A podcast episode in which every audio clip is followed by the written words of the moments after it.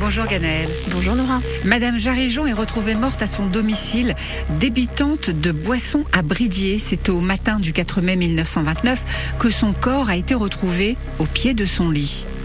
Alors comme nous avons pu le voir hier hein, dans un premier temps, on pensera à un suicide. Mais cet acte ne coïncidait pas avec le caractère jovial de Marie-Madeleine Jarijon. Alors ce qui surprendra les voisins dans un premier temps, c'est que sa porte de jardin n'était pas fermée comme d'habitude. Et de plus, eh bien, tout le monde s'étonnera qu'il n'avait été trouvé chez elle qu'une modique somme d'argent alors qu'elle était bien connue pour avoir de l'ordre et beaucoup d'économies chez elle. Alors après l'autopsie du corps de Marie-Madeleine, il sera mis évidence deux hypothèses envisageables. Marie-Madeleine avait été tuée ou bien elle s'était suicidée.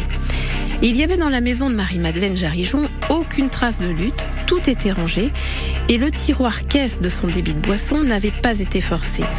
Et comme je l'ai dit euh, hier, Marie-Madeleine était connue pour avoir pas mal d'économies chez elle. Mhm. Et là, grand mystère, on ne retrouvera qu'une petite somme d'argent. Mais la gendarmerie de la souterraine poursuivra son enquête et le 12 mai 1929, ils procéderont à l'arrestation d'un suspect qui habitait à une cinquantaine de mètres de la maison de Marie-Madeleine et qui connaissait parfaitement ses habitudes car c'est le lendemain du décès de Marie-Madeleine que la gendarmerie apprendra qu'Armand avait remis à sa femme 160 francs en deux fois, qu'il avait payé une dette de 38 francs et 20 centimes et qu'il s'était acheté une casquette à 30 francs. Tout ça paraissait étonnant car Armand était loin de rouler sur l'or et il sera donc interrogé par la gendarmerie de la souterraine. Et la suite demain avec vous, Ganaël. À demain. À demain, Nora.